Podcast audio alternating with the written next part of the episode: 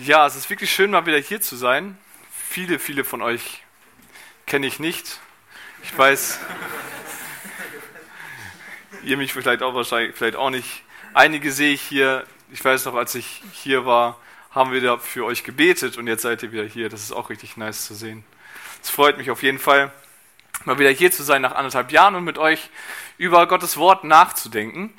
Ähm, und ich äh, möchte mit euch über eine Geschichte sprechen, die viele von euch wahrscheinlich auch kennen. Ähm, aber es schadet ja nicht, Geschichten immer wieder zu hören. Und man entdeckt tatsächlich auch immer wieder was Neues. Und in dieser Geschichte ähm, ist es passiert etwas. Das ist so ein kleiner Knackpunkt in der Geschichte der Bibel könnte man sagen. Ich weiß nicht, äh, ob ihr das kennt, wenn ihr irgendwie so mit, mit Leuten unterwegs seid, Freunden unterwegs seid. Äh, ihr sitzt bei irgendwem zu Hause, alles richtig schön entspannt, ne? Äh, alles gemütlich. Und auf einmal kommt eine Person in den Raum. Oder man sieht eine Person und die Stimmung kippt auf einmal. Weil man weiß irgendwie, da sind irgendwelche Spannungen vielleicht zwischen Parteien, ja, die hier gerade sitzen und die Person, die, Person, die da vorbeigeht. Äh, oder die Person macht irgendetwas Unangenehmes und man ist irgendwie so, angespannt und aus der entspannten Atmosphäre wird auf einmal irgendwie so, keine Ahnung, so ein gewisses Unwohlsein. Ähm, ich weiß nicht, ob ihr solche Erfahrungen schon mal gemacht habt. Ich kenne das auf jeden Fall äh, aus meiner Vergangenheit, äh, dass ich sowas erlebt habe. Ähm, sowas kann für diesen Abend, an dem man ist, so eine Art, ich sag mal, ein Game Changer werden. Ja, das ist auf einmal alles, alles wird auf einmal anders. Und in der Geschichte, die wir uns anschauen werden, ist es auch so. Folgendes ist passiert. Jesus war auf der Erde und äh, hat den Menschen erzählt, das Reich Gottes ist nahe. Und er hat ihnen gesagt, ich bin der Messias, ich bin derjenige, auf den ihr gewartet habt. Und die Juden, sie haben es nicht geglaubt, sie haben ihn gekreuzigt, sie kreuzigen lassen, er ist gestorben. Und er ist auferstanden. Die Jünger waren erst zu Tode betrübt, sie wussten überhaupt nicht, wie es weitergehen soll. Auf einmal ist Jesus wieder da. Ja, neu, neue Freude, neues Leben äh, kommt auf, hochmotiviert. Jesus geht irgendwann in den Himmel und sendet sie aus und sagt, ihr werdet meine Zeugen sein, bis ans Ende der Erde. Sie bekommen den Heiligen Geist. Daran denken wir übermorgen, am Sonntag, das Pfingsten, denken wir daran. Äh, da werden wir darüber nachdenken, was der Heilige Geist äh, für eine Bedeutung hat. Und Petrus hält eine Predigt und tausende Menschen bekehren sich. 3000 Leute kommen zum Glauben. Es könnte eigentlich nicht besser laufen, ja? Und sie leben, die Jünger leben ihr Leben in Jerusalem und bezeugen Jesus. Sie gehen in den Tempel, dort sitzt ein Gelähmter, sie heilen ihn. Sie gehen in den Tempel und predigen und Menschen hören ihnen zu und glauben dem, was sie sagen. Und dann kommt diese Geschichte. Und ab diesem Zeitpunkt läuft es nicht mehr so rosig wie vorher. Ab diesem Zeitpunkt werden diejenigen, die sich zu Jesus halten und die Zeugnis von ihm ablegen, verfolgt. Und wir wollen uns diese Geschichte heute etwas genauer anschauen und uns Gedanken dazu machen, was es bedeutet, Licht zu sein oder was es bedeuten kann, ein Licht zu sein. Ja, Dieter hat mir gesagt, dass es äh, die Vision quasi ist für dieses Jahr und ich möchte euch heute ein wenig darin hineinnehmen. Wir schauen uns Apostelgeschichte Kapitel 4 an, die Verse 1 bis 22. Äh, ich habe jetzt keine PowerPoint. Ich hoffe einfach, dass ihr eure Bibeln habt auf eurem Smartphone als Shortcut oder dass sie sich einfach direkt öffnet, sobald ihr das Handy entsperrt. Wenn ihr, das, wenn ihr wisst, wie das geht, dann sagt mir Bescheid. genau, Apostelgeschichte 4, könnt ihr aufschlagen und ich lese uns einmal den kompletten Text einmal vor. Ja, die Verse 1 bis 22. Während sie aber zu dem Volk redeten, kamen die Priester und der Hauptmann des Tempels und die Sadduzäer auf sie zu, empört darüber, dass sie das Volk lehrten und in Jesus die Auferstehung aus den Toten verkündigten. Und sie legten Hand an sie und setzten sie in Gewahrsam bis an den Morgen, denn es war schon Abend. Viele aber von denen, die das Wort gehört hatten, wurden gläubig. Und die Zahl der Männer kam auf etwa 5000. Es geschah aber am folgenden Tag, dass ihre Obersten und Ältesten und Schriftgelehrten sich in Jerusalem versammelten und Hannas, der Hohepriester, und Kaiphas und Johannes und Alexander und so viele vom hohepriesterlichen Geschlecht waren. Und nachdem sie sie in die Mitte gestellt hatten, fragten sie, in welcher Kraft oder in welchem Namen habt ihr dies getan? Da sprach Petrus, erfüllt mit Heiligem Geist zu ihnen, Oberste des Volkes und Älteste. Wenn wir heute über die Wohltat an einem kranken Menschen verhört werden, wodurch dieser geheilt worden ist, so sei, so sei euch allen und dem ganzen Volk Israel kund, im Namen Jesu Christi des Nazoräers, den ihr gekreuzigt habt, den Gott auferweckt hat aus den Toten. In diesem Namen steht dieser gesund vor euch. Das ist der Stein, der von euch, den Bauleuten, verachtet, der zum Eckstein geworden ist. Und es ist in ihm in keinem anderen das Heil. Denn auch kein anderer Name unter dem Himmel ist den Menschen gegeben, in dem wir gerettet werden müssen. Als sie aber die Freimütigkeit des Petrus und Johannes sahen und bemerkten, dass es ungelehrte und ungebildete Leute waren, wunderten sie sich. Und sie erkannten sie, dass sie mit Jesus gewesen waren. Und da sie den Menschen, der geheilt worden war, bei ihnen stehen sahen, konnten sie nichts dagegen sagen. Nachdem sie ihnen aber befohlen hatten, aus dem Hohen Rat zu gehen, überlegten sie miteinander und sagten, was sollen wir diesen Menschen tun? Denn dass wirklich ein deutliches Zeichen durch sie geschehen ist, ist allen offenbar, die zu Jerusalem wohnen, und wir können es nicht leugnen. Aber damit es nicht weiter unter dem Volk ausgebreitet wird, wollen wir sie bedrohen, dass sie nicht mehr in diesem Namen zu irgendeinem Menschen reden. Und als sie sie gerufen hatten, geboten sie ihnen, sich überhaupt nicht dem Namen Jesu zu äußern, noch zu lehren. Petrus aber und Johannes antworten und sprachen zu ihnen, ob es vor Gott recht ist, auf euch mehr zu hören als auf Gott, urteilt ihr. Denn es ist unmöglich, von dem, was wir gesehen und gehört haben, nichts zu reden. Sie aber bedrohten sie noch mehr und entließen sie, da sie nicht fanden, auf welche Weise sie sie bestrafen sollten, um das, des Volkes willen. Denn alle verherrlichten Gott, um dessen Willen was geschehen war. Denn der Mensch war mehr als 40 Jahre alt, an dem dieses Zeichen der Heilung geschehen war. Was bedeutet es, Zeugnis zu sein? Zeugnis sein heißt als erstes, dass man mit Widerstand rechnen sollte. Petrus und Johannes haben erstmal nichts Schlimmes getan. Sie sind in den Tempel gegangen und sie haben diesen Menschen geheilt diesen Gelähmten. 40 Jahre lang war der gelähmt, konnte sich nicht bewegen, er ist geheilt. Und was sie dann Verkehrtes gemacht haben, was ihnen am Ende fast den Kopf kostet, ist, sie erzählen dann im Tempel von Jesus. Und während sie das tun, werden sie unterbrochen von einer Horde von Menschen, die dort ankommen. Das sind einmal Priester, werden genannt, der Hauptmann des Tempels, der so ein bisschen für Ordnung sorgen sollte äh, im Tempel. Da ist die Rede von Sadduzäern, die sich noch zusätzlich darüber beschweren, dass sie darüber reden, dass Jesus, äh, dass sie die Auferstehung von den Toten auch verkündigen, ja, dass diejenigen, die in Christus sterben, dass sie eines Tages auferstehen werden und bei Jesus im Himmel sein können. Sadduzäer waren nämlich Leute, die nicht an die Auferstehung geglaubt haben. Deshalb hat sie das so, so sehr gewurmt. Und sie sind einfach sauer und entrüstet darüber, da sind Leute in unserem Tempel, die reden über den Mann, über diesen Jesus von Nazareth, den wir haben kreuzigen lassen, weil wir gesagt haben, das ist ein Gotteslästerer. Das kann doch nicht sein, dass wir die jetzt da so frei reden lassen. Und so tun sie alles, was sie tun können. Und wahrscheinlich viel zu spät. Ja, Paul, äh, Petrus ist wahrscheinlich schon mehrere Stunden dort am Predigen. Ja, viele Menschen haben das äh, Evangelium schon gehört, aber sie tun das Einzige, was ihnen noch, äh, was sie denken, was übrig bleibt und sagen, wir nehmen sie fest, äh, nehmen sie erstmal in Gewahrsam, weil es schon spät abends war, ja, und die wollten Abendessen, schlafen gehen. Und äh, am nächsten Tag werden wir mal darüber besprechen, was genau wir mit diesen Leuten anfangen, anfangen sollen. Das ist das, was mit Petrus und Johannes passiert ist. Man kann sagen, also sie haben ja nichts Schlechtes gemacht. Sie haben einem Menschen geholfen und sie haben von Jesus erzählt. Was ist schon dabei? Was ist schon dabei?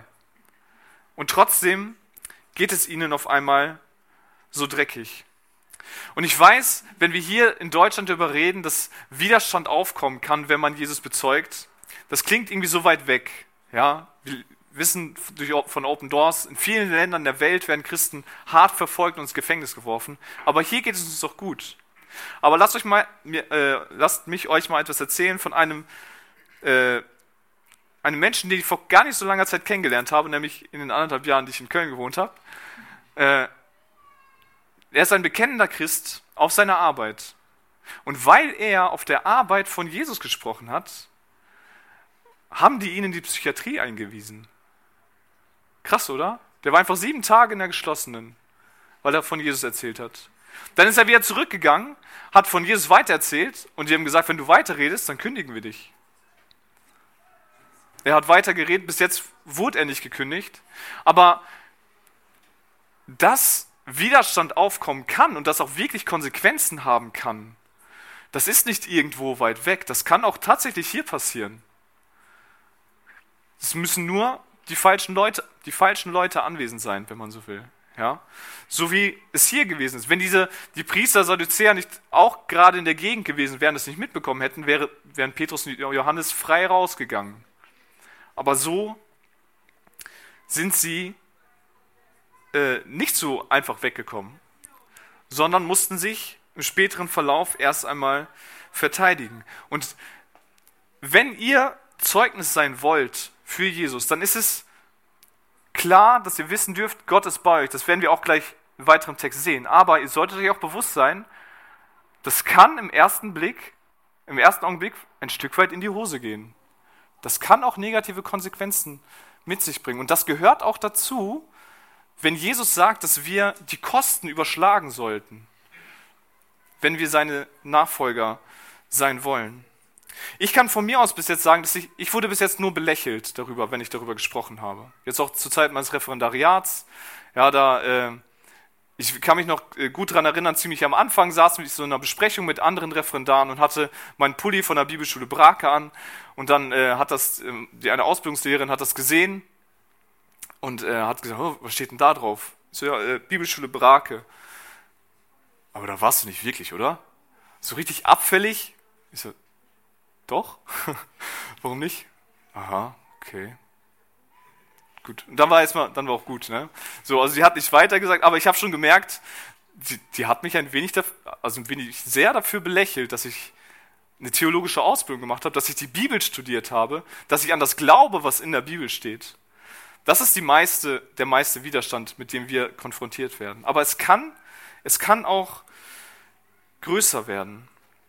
Umso wichtiger ist es, umso wichtiger ist es, dass wir in der Zeit, in der wir so einen entspannten Widerstand haben, wo die Leute einfach nur lächeln, wo die einfach sagen, ach, du hast keine Ahnung, oder wo die einfach weggehen, dass wir in dieser Zeit lernen, für das einzustehen, was wir glauben. Denn wenn du dich jetzt versteckst, dich zurücknimmst und sagst, ja, aber wenn es dann irgendwann mal darauf ankommt, dann werde ich zu Jesus stehen. Das glaube ich nicht. Das glaube ich nicht. Das ist genauso, wie wenn du sagen würdest, ähm, ich mache keinen Sport, ich ernähre mich nur von Chips, aber wenn es darauf ankommt, dann kann ich den Marathon laufen. In einem durch, in vier Stunden. Das wird nicht funktionieren. Never ever. Wir müssen, man muss dafür trainieren. Ja? Du musst auch deinen Geist dafür trainieren, für solche Situationen gewappnet zu sein und lieber trainieren in Situationen, in der der Widerstand nicht so groß ist, als dann später, wo es dann hart ist und du vielleicht sogar um dein Leben bangen musst. Deshalb möchte ich dir Mut machen, dass du in der Schule, in der Ausbildung, auf der Arbeit, in der Uni, wo auch immer du bist, dass du die Gelegenheiten, die Gott dir schenkt, nutzt und Zeugnis gibst. Und wenn du einfach nur sagst, dass du Christ bist, dass du, dich einfach, dass du einfach sagst, ich glaube an Jesus von Nazareth. Du musst noch nicht mal unbedingt viel mehr erzählen. Aber wenn es darauf ankommt, dann wünsche ich dir, dass du den Mut hast, das zu sagen. In diesen Situationen. Denn wenn es härter wird, dann wird es umso schwerer, es dann zu sagen. Zeugnis sein heißt, dass man mit Widerstand rechnen muss. Aber wisst ihr, was ich auch richtig erstaunlich finde, ist das folgende, was wir auch in der ganzen Welt sehen, wo Christen verfolgt werden. Die Gemeinde Gottes, sie wächst. Und das sehen wir auch hier im Text. Guck mal, Petrus und Johannes, die Prediger, die werden gefangen weggeführt in Ketten. Und jetzt steht hier in Vers 4, viele aber von denen, die das Wort gehört hatten, wurden gläubig. und die Zahl der Männer stieg auf 5000. Ja, von 3000 auf 5000. Nochmal eine Riesenerweckung, die Gott geschenkt hat. Und das ist das Wunderbare, was wir sehen dürfen. Gott baut seine Gemeinde auch trotz der Verfolgung, auch wenn Widerstand aufkommt. Und wir dürfen auch in dieser Zeit mit Gottes Wirken rechnen. Ja, und gerade wenn man so äh, Berichte hört von Gemeinden in, in China äh, oder auch in, teilweise in islamischen Ländern, wo es ja tödlich ist zu bezeugen, wenn man vom, vom Islam konvertiert ist zum christlichen Glauben, äh, dann liest man, dass die Gemeinde dort wächst gegen jede menschliche Vernunft. Das muss man sich mal vorstellen. Du weißt, ich werde sterben, wenn ich Jesus, an Jesus glaube und du bekehrst dich. Das ist gegen jede menschliche Logik. Ja, aber es lohnt sich, an Jesus zu glauben, weil Jesus das ein, der Einzige ist, der wirklich wahres Leben schenkt, der Erfüllung schenkt und der Vergebung der Schuld geben kann. Und wenn du das erkennst, dann ist es dir auch vollkommen egal, wie die Konsequenzen sind. Wenn du weißt, dass er das wahre Leben ist. Und das sehen wir in diesen Ländern, das sehen wir hier auch in dem Text, dass es hier passiert. Ja, also Zeugnis sein heißt, mit Widerstand rechnen. Aber Zeugnis sein heißt auch, das wahrscheinlich das naheliegendste, von Jesus erzählen. Ja, und das sehen wir im nächsten, äh, in den nächsten Versen, in Versen 5 bis 14. Die ganze Schar von Leuten, der ganze Hohe Rat, der trifft sich jetzt. Die Obersten, die Ältesten, die Schriftgelehrten. Alle Leute, die irgendetwas zum, beim, bei den Juden zu sagen haben, die treffen sich jetzt und halten Kriegsrat darüber, was sollen wir mit Petrus und Johannes tun? Und sie rufen Petrus und Johannes zu sich und stellen sie in ihre Mitte, nehmen sie richtig ins Kreuzfeuer. Ähm, ich merke wieder, wie, wie martialisch die deutsche Sprache ist, so richtig viele Kriegsmetaphern-Worte, ne? Kriegsrat, Kreuzfeuer, naja. Und sie stellen ihnen eine Frage, eine Frage, die sie schon Jesus gestellt haben. Und zwar, in welcher Kraft oder in welchem Namen habt ihr dies getan? Jesus haben sie jetzt auch mal gefragt. Jesus hat dann gesagt, hat darauf nicht geantwortet und gesagt, was sagt ihr denn, aus welchem Geist Johannes gepredigt hat? Wenn ihr das, mir das sagt, dann werde ich euch antworten. Die haben sich dann zurückgezogen ähm, und äh, Abstand davon genommen.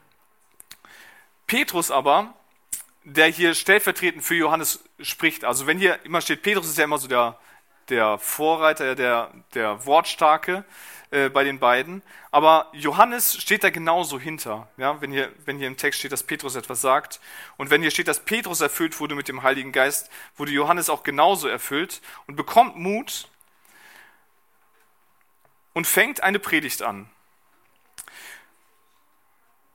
Aber er tut es eben nicht aus eigenem Antrieb, sondern in dem, was er tut, erfüllt sich eine Verheißung, die Jesus gegeben hat. Und zwar sagt Jesus zu seinen Jüngern in Lukas 12, wenn sie euch aber vor die Synagogen, Lukas 12, Vers 11 und 12 für diejenigen, die nachschlagen wollen, wenn sie euch aber vor die Synagogen und die Obrigkeiten und die Machthaber führen, so sorgt nicht, wie oder womit ihr euch verantworten oder was ihr sagen sollt. Denn der Heilige Geist wird euch in jener Stunde lehren, was ihr sagen sollt. Das erfährt Petrus hier. Ja? Petrus und Johannes. Sie stehen dort und sie werden zur Verantwortung gerufen, zu erzählen, was sie dort getan haben. Und der Heilige Geist, er sagt ihnen jetzt, was sie sagen sollen.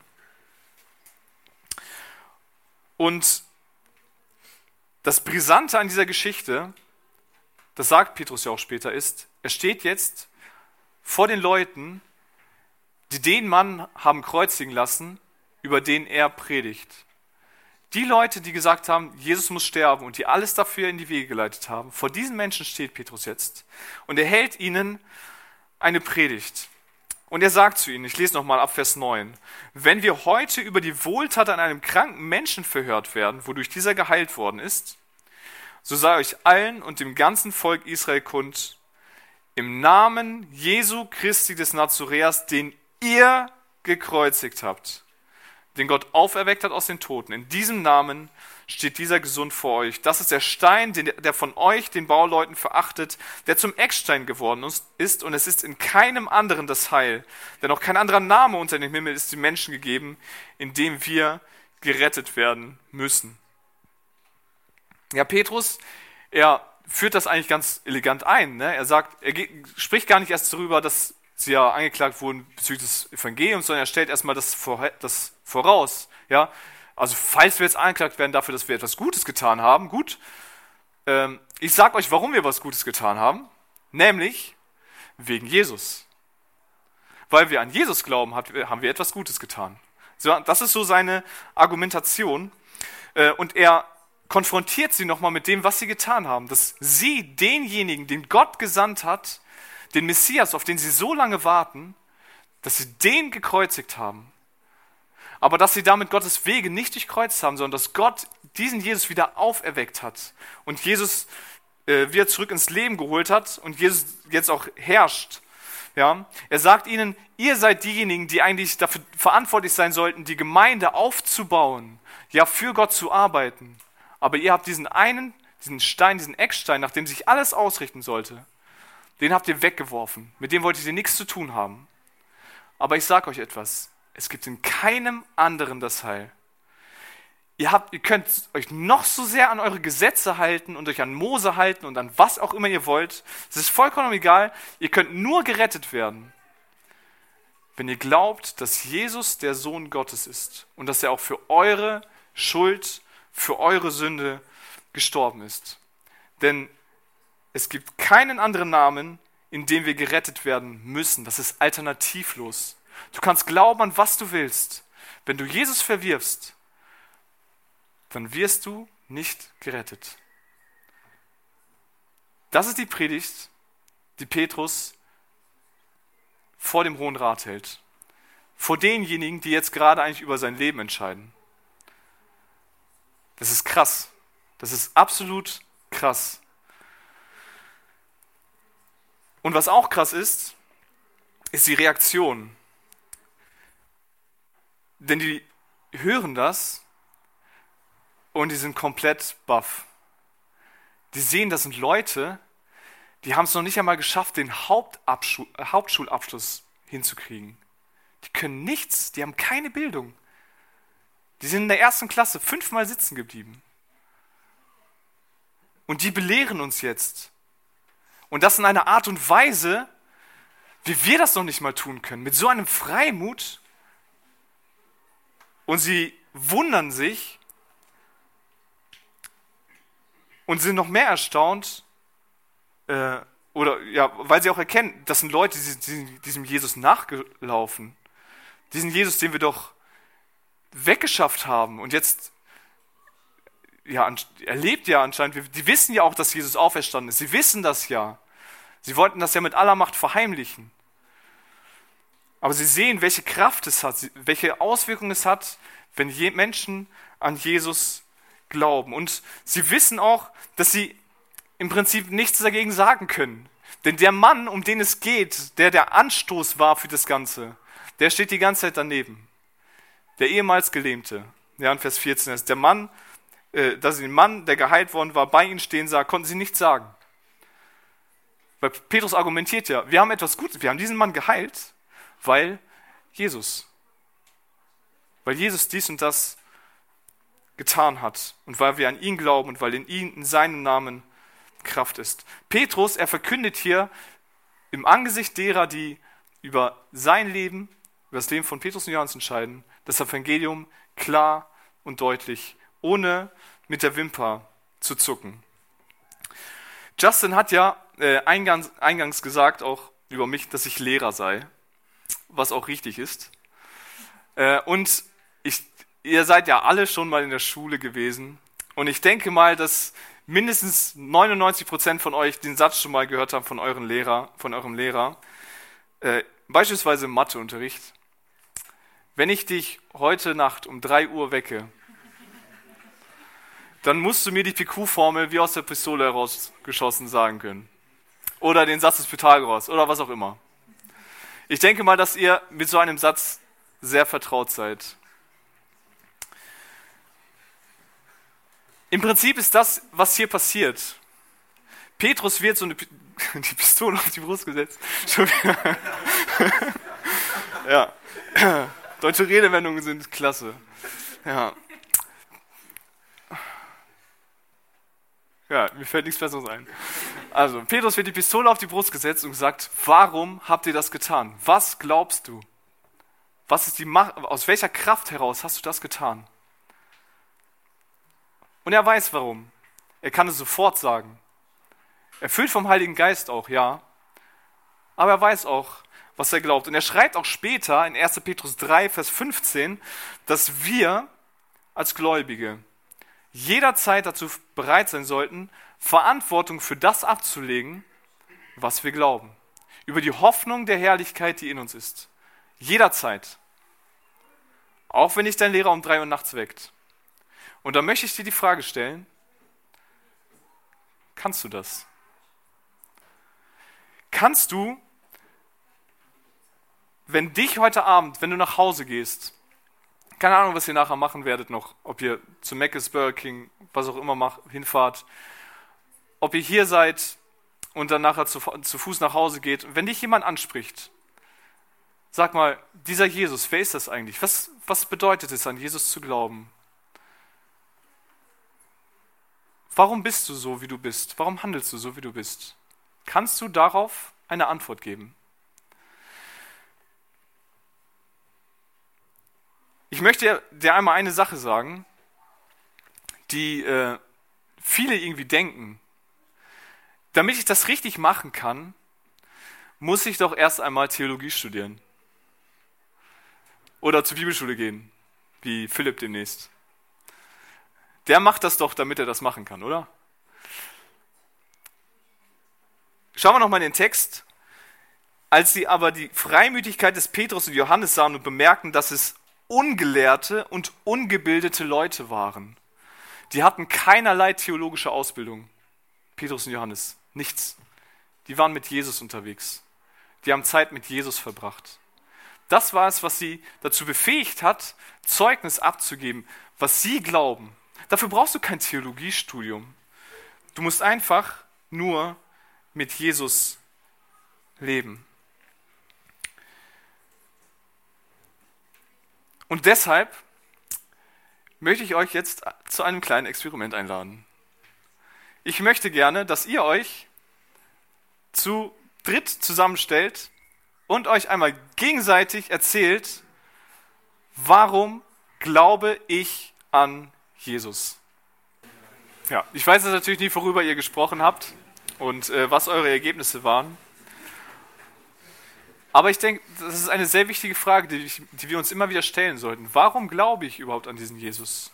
Weil das ist ja auch die Frage, die die Leute um uns herum haben. Warum glaubst du an den? Was ist der Sinn dahinter?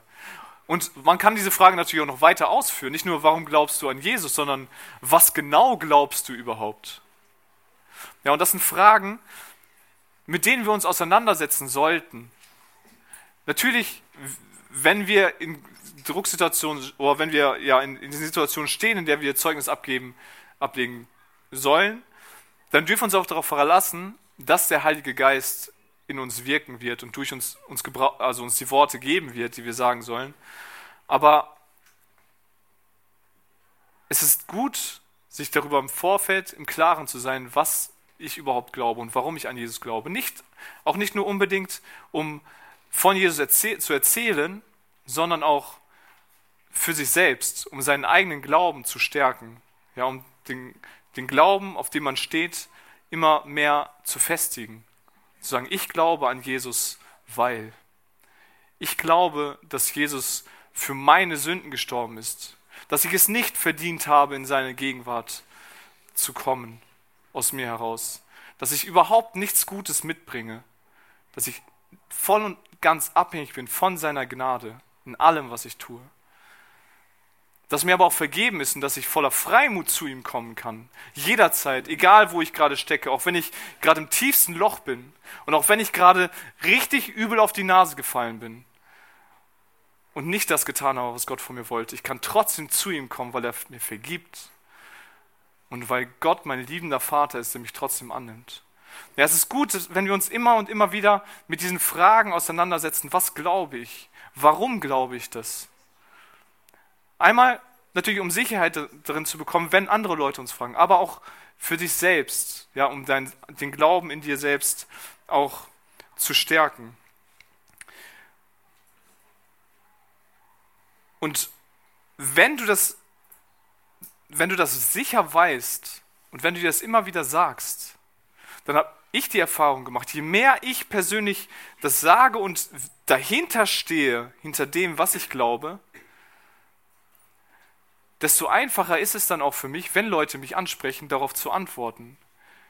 Weil die Menschenfurcht dann nicht mehr so groß ist. Was soll ich denn sagen? Was, werden, was mache ich, wenn die Rückfragen stellen? Nee, dann sage ich lieber nichts. Na, wenn du dir vorher Gedanken machst darüber und was du glaubst und dir das selbst darlegst und dir ganz klar bist darüber, was de, dein Glauben an Jesus ähm, betrifft, dann wird diese Menschenfurcht auch kleiner. Diese Erfahrung habe ich persönlich gemacht und ich denke mal auch der eine oder andere von euch. Ja? Deshalb macht, stellt euch immer wieder diese Frage, dir selbst, stellt sie euch gegenseitig einfach so random nebenbei, einfach mal so, ist ja ein schönes Smalltalk-Thema. Das auch ganz schnell dann zu einem Deep Talk werden kann. Das ist ja auch umso viel besser. Petrus und Johannes, sie legen Zeugnis ab hier vor dem Hohen Rat. Sie sind ein Licht für Gott. Trotz Widerstand haben sie von Jesus erzählt. Und jetzt kommt das dritte äh, und letzte, worüber ich mit euch nachdenken möchte, was es heißen kann, Licht zu sein. Licht sein heißt nämlich ergriffen sein.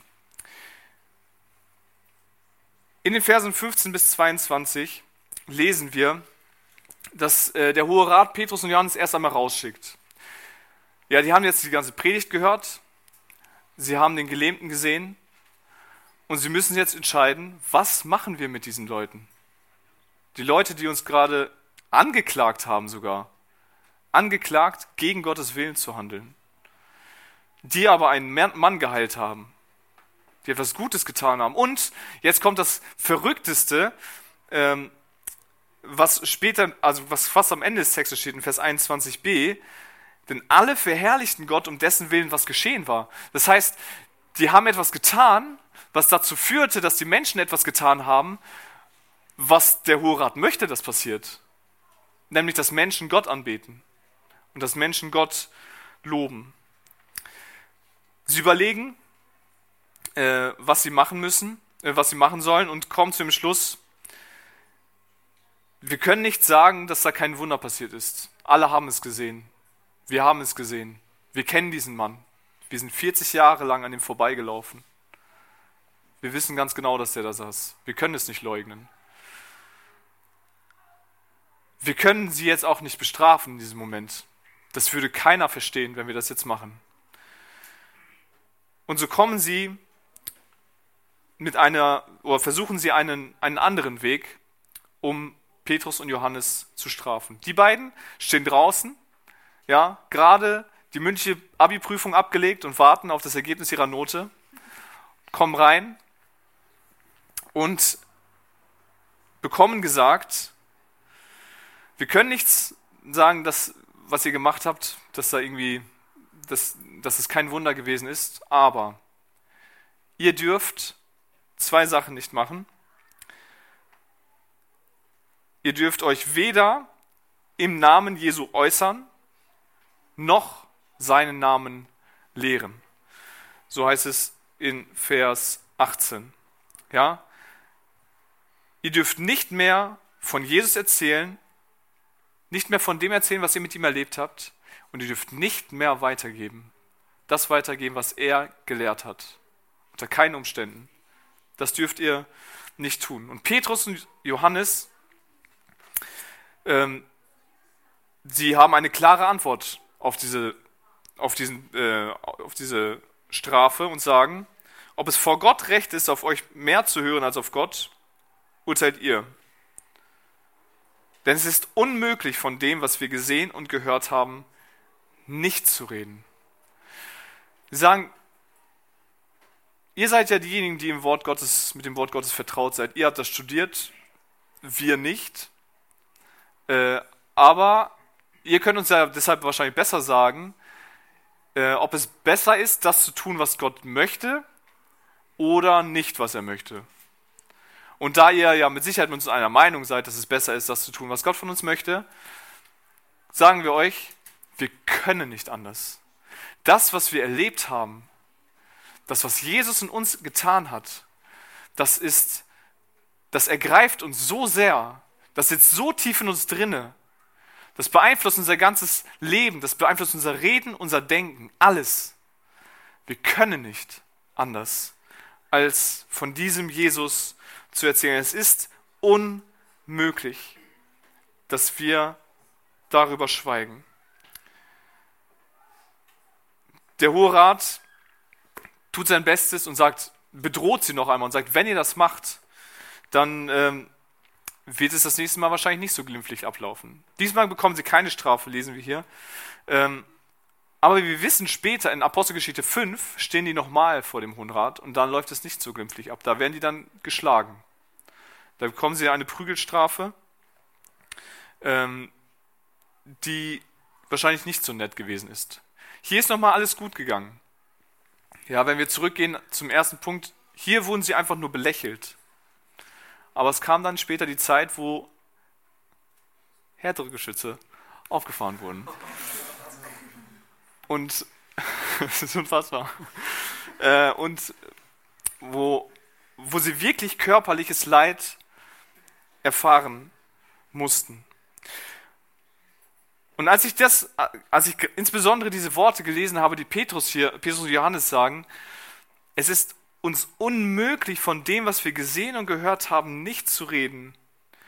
Da musste ich mir persönlich die Frage stellen, André, was sind eigentlich so die Themen, die dich begeistern, dass du nicht aufhören kannst, darüber zu reden? Ist es vielleicht Sport? Ist es vielleicht die Arbeit? Wie viel Geld man verdient? Das Auto, das ich habe? Die Mode, mit der ich mich kleide? Musik? Worüber könntest du stundenlang erzählen und dir wird nicht langweilig? Auch wenn du ein ganzes Wochenende unterwegs bist und nur darüber reden könntest. Was ist das? Was, was ergreift dich so sehr, dass du nicht aufhören kannst, davon zu sprechen? Und ich weiß nicht, ob es, wie es euch geht, wenn ihr, ihr müsst es jetzt auch nicht sagen, wenn ihr mit euren Freunden unterwegs seid einen entspannten Abend habt. Ihr könnt innerlich die Hand heben, wenn es so der Fall ist. Für wen? Wer hatte schon mal das, den Gedanken, ich könnte jedoch jetzt einmal etwas sagen, was ich in meiner stillen Zeit gelesen habe oder was ich mit Gott erlebt habe? Und wer hatte dann gedacht, aber das wird doch bestimmt komisch sein, wenn ich das jetzt sage, oder? Die werden doch bestimmt denken, hey, was ist das denn für ein frommer Typ? Also ich kenne dieses Gefühl sehr gut, dass ich saß mit Freunden, die in die Jugend gehen, die in der Gemeinde sind, die in der Gemeinde dienen. Und ich dachte, ich habe heute was in der Bibel gelesen, ich fand das so hammer. Und ich könnte jetzt darüber reden. Aber dann würde ich ja jetzt irgendwie so ein bisschen die Atmo kaputt machen. Ja, ist gerade so entspannt und dann wird das so geistlich und so ernst und so. Und wisst ihr, warum das so ist? Was ich denke, warum das so ist? Weil ich nicht ergriffen bin von dem, was Jesus für mich getan hat. Denn wenn ich das wäre, dann würde ich immer darüber reden, ohne dass es in irgendeiner Art und Weise seltsam ist. Ich kenne Menschen, mit denen triffst du dich, du redest, du gehst das erste Mal zu denen, redest mit denen und innerhalb von fünf Minuten sprichst du über Jesus und es ist überhaupt nicht erzwungen. Überhaupt nicht. Das geht einfach so von eins ins andere. Die können einfach nicht anders. Ihr ganzes Leben ist Jesus. Sie sind ergriffen von dem, was Jesus für sie getan hat am Kreuz von Golgatha. Ergriffen von dem, was sie erlebt haben mit Jesus in ihrem Leben, was sie gelesen haben in dem Wort Gottes. Und weil das so ist, weil sie sich so, so sehr mit Jesus auch auseinandersetzen, deshalb ist es auch überhaupt nicht seltsam, wenn sie auf einmal über Jesus reden Auch wenn man gerade noch, keine Ahnung, man schaut hier, sitzt hier vielleicht im Jugendraum, guckt ein Formel 1 Rennen und dann sagt der eine, hey, weißt du, was ich heute in der Bibel gelesen habe? Und dann denkst du nicht, hey, was ist das denn für eine komische Frage, wir gucken Formel 1, sondern das ist, ja, das ist doch ganz normal. Der ist Christ, ich bin Christ. Warum sollten wir jetzt nicht über die Bibel reden oder über Jesus? Das Rennen können wir auch so nebenbei gucken und ganz im Ernst, ist sowieso vollkommen egal, wer das Rennen gewinnt. Jesus ist doch derjenige, um den es geht. Frag dich mal selbst, wie ergriffen bist du von Jesus? Wie ergriffen bist du von dem, was Jesus für dich getan hat? Wie, wie sehr liebst du sein Wort? Je mehr du davon ergriffen bist, je mehr du dich mit, mit ihm beschäftigst, desto mehr Freude wird es dir auch machen, über Jesus zu reden. Vollkommen egal wo, vollkommen egal mit wem, vollkommen egal wann. Und ich weiß, dass es schwierig ist. Das ist sehr schwierig. Wir leben in einer Zeit, in der so viele Einflüsse von außen auf uns reinhauen und die unsere Begeisterung packen. Und das ist ja vollkommen okay. Ganz im Ernst, du darfst begeistert sein, auch für die Formel 1. Darfst du. Du darfst auch mit deinen Freunden über, über das Rennen reden. Kein Thema. Aber du solltest vor allen Dingen ergriffen sein von Jesus, von dem, was er für dich getan hat, was er in deinem Leben bewirkt hat. Und wenn das nicht der Fall ist, und das kann so schnell passieren, dass es nicht der Fall ist, und ich, und ich bin ganz ehrlich mit euch, ich bin weit davon entfernt zu sagen, dass ich zu 100% ergriffen bin von Jesus. Es gibt so viele andere Dinge, die, die Raum in meinem Leben einnehmen, den ich eigentlich gerne Jesus geben möchte. Und es macht mich traurig, wenn ich da ernsthaft drüber nachdenke.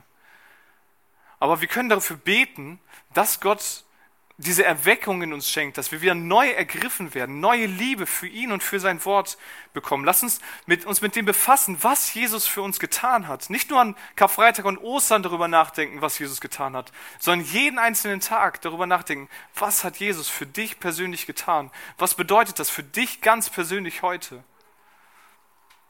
Lies vielleicht deine Bibel jeden Tag, schau, was Gott dir sagt und wenn du, wenn du merkst, was Gott dir gesagt hat, dann überleg dir, was davon kann ich heute meinem Freund, meiner Freundin weitergeben.